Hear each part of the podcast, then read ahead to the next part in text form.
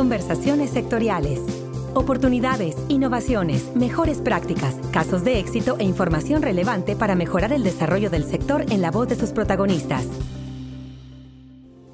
Una alternativa para asegurar la demanda alimenticia en crecimiento se ha visualizado en los últimos años en la acuacultura, una actividad que actualmente produce más de la mitad del pescado que se consume en el mundo. Sin embargo, existen en esta actividad que apoya y financia FIRA grandes retos relacionados con la disponibilidad de infraestructura, de insumos, capacitación y organización de productores y empresas, así como la creación y eficiencia de canales de comercialización para alcanzar la autosuficiencia alimentaria.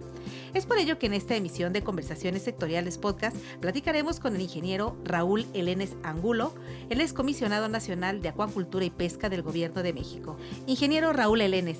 Bienvenido al podcast de FIRA. Eh, muy bien, muchas gracias Cecilia, a tus órdenes. Ingeniero, tal como lo comentaba en un inicio, siendo la acuacultura una actividad en crecimiento, ¿qué datos puede compartirnos de esta actividad para que podamos tener una idea de la importancia que representa para nuestro país?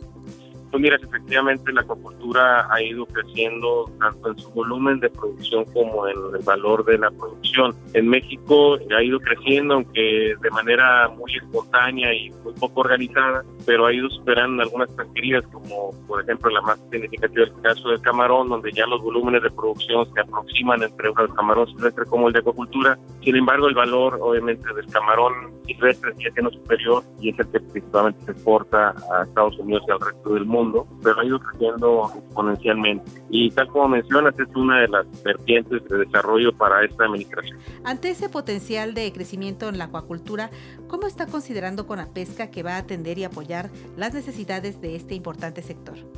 Mira, a pesar del grave rezago que el sector tiene en cuanto a su planificación, el mercado mexicano ha ido creciendo y precisamente en los principales indicadores negativos que tenemos, que son las balanzas comerciales, donde estamos importando grandes cantidades, decimos ya de camarón, pero no solamente camarón, de tilapia y otras series de especies más, nos indican que por lo menos hay un mercado nacional en este momento lo suficientemente fuerte e importante como para poder financiar el crecimiento en algunas áreas de la producción. Podemos crecer bastante por el lado de la acuacultura y estamos iniciando apenas con algunas pesquerías, por ejemplo, en el caso de tilapia que tenemos un horizonte de crecimiento mucho más amplio, ya que ahí estamos importando alrededor del 60% de la tilapia que se consume en México y eso nos da un gran margen de trabajo, ¿no? un margen de maniobra para poder en este momento duplicar o hasta triplicar la producción nacional y apenas estaríamos dándole abajo al mercado tal cual considerando que incluso el mercado también de consumo tiene mayor potencial. Aún sin aumentar el consumo, eh, tenemos un mercado que nos garantiza poder desarrollarnos. Hay mucho por desarrollar en los estados del sur y del sureste del país donde tenemos principalmente en la parte de la península de Yucatán, tenemos plataformas continentales muy, muy propicias para desarrollar la maricultura de manera sustentable, de manera efectiva. Y especialmente la camaronicultura es una área que ha desarrollado principalmente la iniciativa privada con mucho esfuerzo y a prueba y error durante varios años y se ha consolidado como una industria sana, fuerte, tecnológicamente muy desarrollada, principalmente en el noroeste del país. Sin embargo, hay condiciones biológicas para que genere desarrollo de camaronicultura prácticamente en ambos litorales del país, en unas zonas más que no. Y considerando que el mercado nacional ha ido creciendo, incluso en el caso de camarón somos deficitarios en producción, estamos importando alrededor del 30% del camarón que se consume en México. Se está buscando que tan solo en ese rubro sí es posible lograr la autosuficiencia alimentaria, incrementando un poco más los volúmenes de producción y buscando también por el lado de la camaronicultura,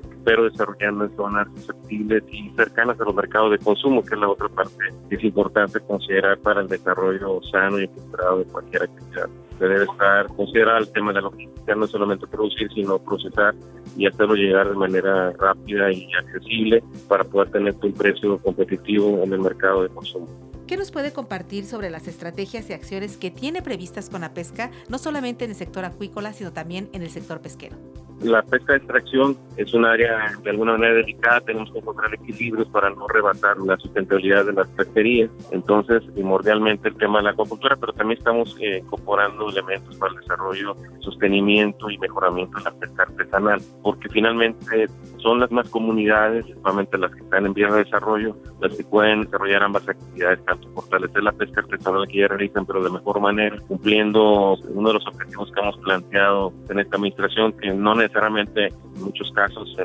trata de pescar más, sino de pescar mejor es decir, tener eh, mejor calidad de los productos de manera más sustentable que nos permita tener un valor agregado adicional a la pesca masiva. Entonces, estamos trabajando, en el caso de la acuacultura, pues principalmente tenemos que trabajar desde el ciclo completo, desde quizá la producción de crías, de alevines. Obviamente también tendremos que pasar por el lado del tema del principal insumo que requieren los productores acuícolas, que es el alimento balanceado. Hay muchos, mucho desarrollo, hay muchas investigaciones para producir alimento balanceado de buena calidad, muy bajos costos, eh, orientados principalmente a comunidades de escasos recursos y, también obviamente necesitamos tener garantizado el, la post cosecha, es decir, el, procesamiento básico, revisar muy bien el mercado, qué tipo de producto requieren para poderlo acercar junto con una estrategia de logística a los centros de consumo. Ahí también estamos incorporando requerimientos de alimentos del gobierno de la República a través de un órgano público descentralizado que se llama Seguridad Alimentaria Mexicana, SEGALMEX. Nosotros es una herramienta importante porque podría ser un gran comprador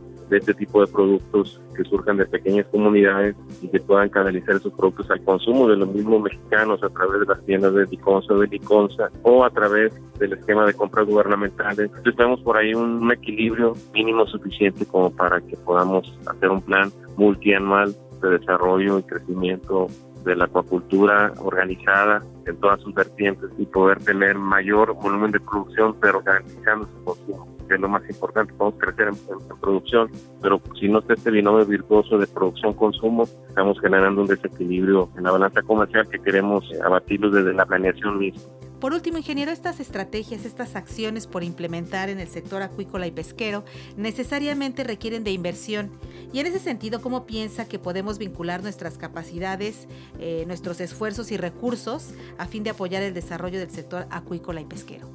Claro, de hecho hemos tenido reuniones con ustedes, escuchar además sus puntos de vista, sus aportaciones y la posibilidad de que los mecanismos de financiamiento blando que ustedes tienen para el desarrollo de las actividades productivas eh, también sean parte de los componentes que tendremos que considerar para que este programa tenga viabilidad. Y obviamente la relación con FIRA va a ser de primer nivel para poder tener la mayor cantidad de herramientas, pero además la retroalimentación de parte de ustedes, son una entidad con mucha experiencia en este tipo de planes o intenciones que bien implementadas pueden ser eh, realmente exitosas. Obviamente en la parte de los diagnósticos, sabes que un buen diagnóstico te resuelve muchos errores posteriores que se pueden cometer. Obviamente está la parte inicial, el financiamiento de la infraestructura, porque aquí vamos a hacer en dos vertientes. Uno, apoyar a los productores que actualmente tengan para que incrementen potencial de producción, por ejemplo, productor de tilapia. Hay muchos que a través de ellos que ya tienen la experiencia, que ya hicieron su inversión, que ya arriesgaron, que ya tienen varias cosas avanzadas fortalecerlos con insumos, con eh, nueva infraestructura, con más aulas,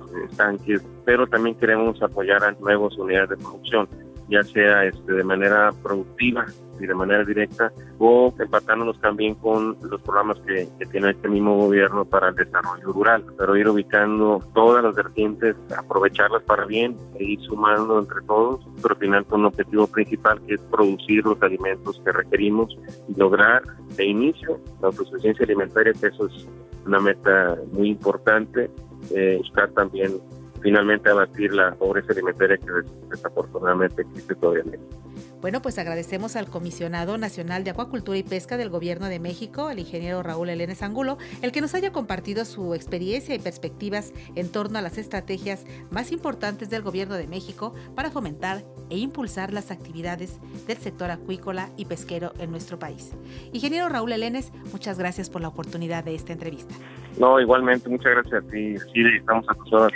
Para conversaciones sectoriales, le saluda Cecilia Arista desde la Subdirección de Promoción de Productos y Servicios de FIRA, invitándoles como siempre a que nos envíen sus comentarios y sugerencias a la cuenta de correo enlace arroba fira.go.mx.